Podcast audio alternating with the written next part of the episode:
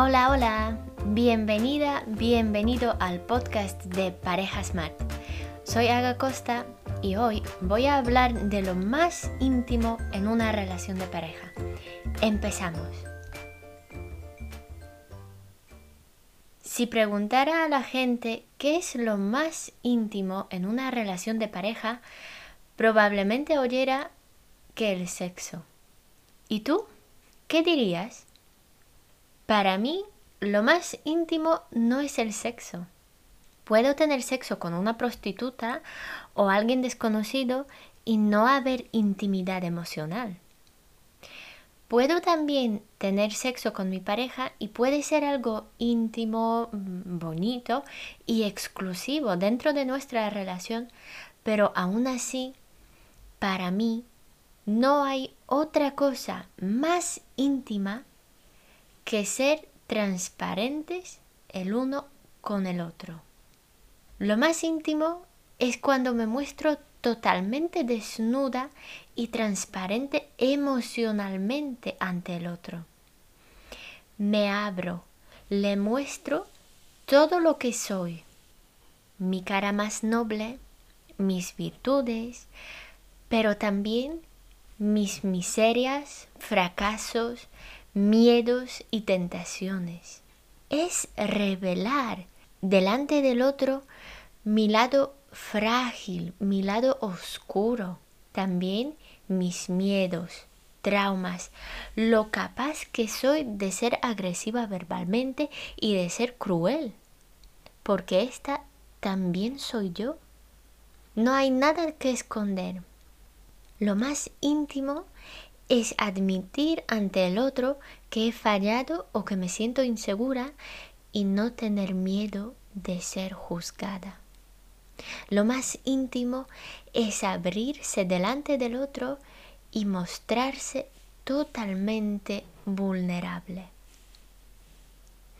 En otras relaciones puedo limitarme, mostrar mi mejor cara, no enseñar mis vulnerabilidades, no exponer mis errores. El matrimonio, sin embargo, para mí es una realidad donde reina la transparencia. Aquí no hay nada que fingir o esconder. Me muestro desnuda ante el otro con mis cosas buenas y con mis miserias. Y esto requiere mucha vulnerabilidad y confianza.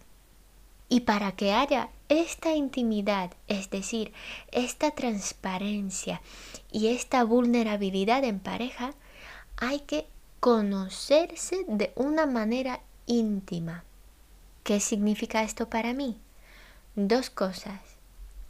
La primera, conocer, o más bien ir conociendo y comprendiendo quién es el otro, conocer sus luces y sus sombras. Hay tantas personas que dicen que están aburridas del otro, que lo conocen tan bien, que es que ya no tiene secreto para ellas, que pueden terminar sus frases, saben cómo va a reaccionar, qué va a elegir, dónde se va a sentar. Muchas veces estas personas no conocen bien a su pareja. La tienen definida y categorizada, pero a menudo no la conocen íntimamente. ¿A qué me refiero?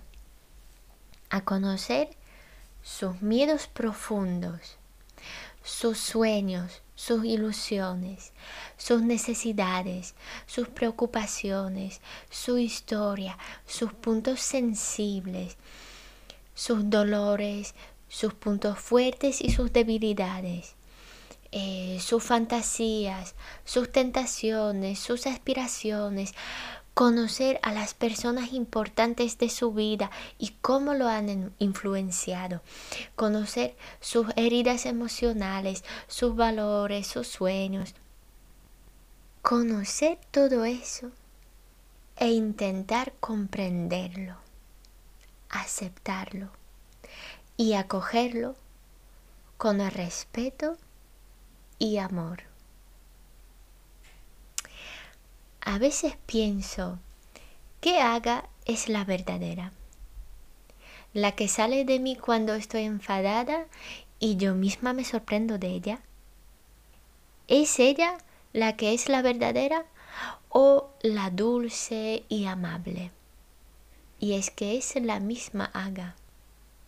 Mi lado más bonito lo pueden ver todos, o bueno, los que me interesan que lo vean. Pero mis miserias, mis miedos, mis inseguridades, aquí está la verdadera intimidad.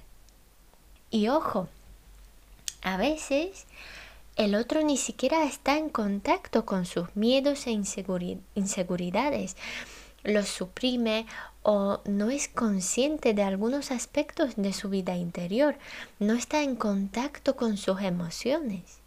Por tanto, si uno finge delante de sí mismo, una conexión íntima puede resultar más difícil.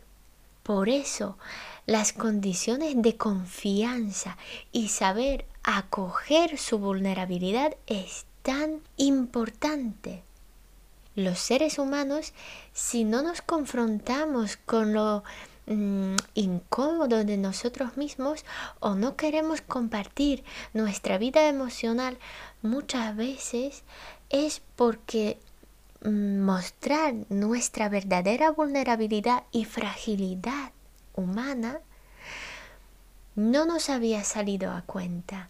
Nos hemos encontrado con risas, estigmatización, incomprensión. A veces guardamos cosas.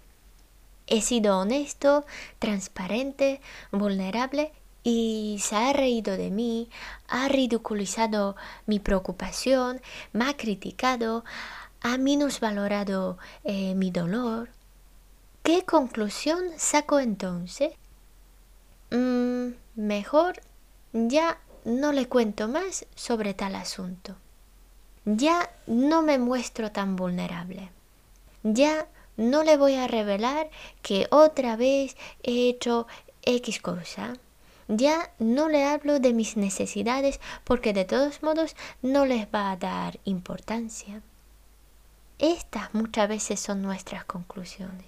Por eso, nuestra reacción a la desnudez emocional del otro y su honestidad y su vulnerabilidad es tan, tan importante. Con nuestra reacción podemos alentar la honestidad o desanimar al otro a ser transparente y vulnerable con nosotros. La segunda parte de conocerse íntimamente es conocer nuestra actualidad. Las personas aburridas del otro a menudo tampoco saben qué está viviendo actualmente la persona.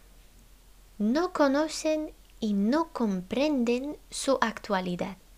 Puedo saber que en general a mi pareja le gusta el rock, pero resulta que últimamente escucha una canción de estilo gospel. Tal vez mi pareja suele leer, libros de terror, pero desde hace una semana está fascinada por un libro de crecimiento personal. ¿Cuál es la actualidad de mi pareja? ¿Qué música escucha? ¿Cuál es su cantante favorito? Pero no en general, sino ahora, en estos meses o en esta semana. ¿Qué artista le ha hecho pensar últimamente? ¿Qué frase se le quedó grabada esta semana? ¿De qué disfruta actualmente? ¿Qué le apasiona actualmente?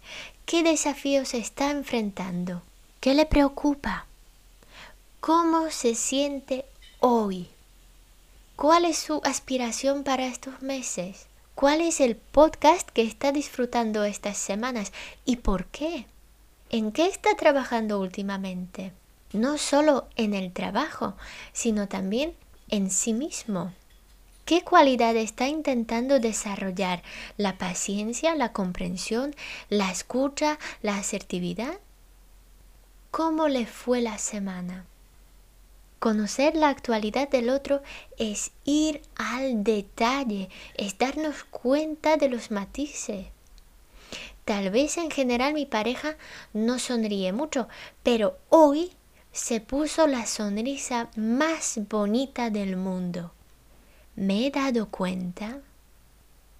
Tengo que adoptar la actitud de una observadora para, para conocer la actualidad del otro. Tengo que abrir los ojos y tengo que mostrar interés. Tengo que preguntar y estar dispuesta a escuchar, dedicar tiempo de calidad y volver a maravillarme. No es solo conseguir información, es intentar comprender la vida interior del otro.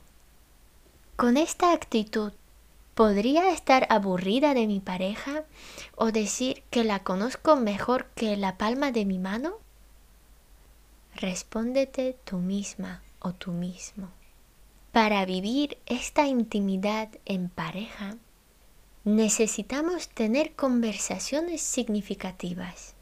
A menudo las parejas hablan de los niños, de la casa, de la vida cotidiana o de otras personas. Hablan de la vida de otros, qué pasó, eh, se mudan, se separan, tienen otro bebé. Hay temas poco relevantes como el nuevo coche del vecino, pero también hay asuntos importantes relacionados con personas importantes como eh, los padres que necesitan ayuda, los hijos, la hermana que, mm, que viene de visita, el tío que está enfermo, etc. Son cosas importantes, son personas importantes, son asuntos importantes, pero nos hace falta tener también conversaciones de nosotros y de mí. Hace falta tener conversaciones sobre nuestra vida emocional y em, de alguna manera revelarse ante el otro. ¿Qué quiero? ¿Qué deseo? ¿Qué temo? ¿Qué espero del otro? ¿Cuáles son las dificultades que afronto últimamente? ¿Cuáles son mis sueños, mis expectativas, mis necesidades, mis peticiones? Y sobre nosotros, pues, hacia dónde vamos como pareja, dónde estamos ahora, qué podemos mejorar, con qué estamos contentos y con qué cosas no tanto. A veces parece que la vida corre y ya no queda ni tiempo ni energía para tener estas conversaciones. Por eso yo soy partidaria de no dejar nosotros para más tarde y de priorizar tiempo de calidad en pareja para que estas conversaciones puedan tener lugar. No dejes tu relación de pareja para más tarde. El momento de cuidar nuestras relaciones de pareja es ahora. Si te ha venido alguna reflexión escuchando este episodio, te animo a apuntarla. Bueno, un fuerte abrazo y hasta el próximo episodio. Hasta luego.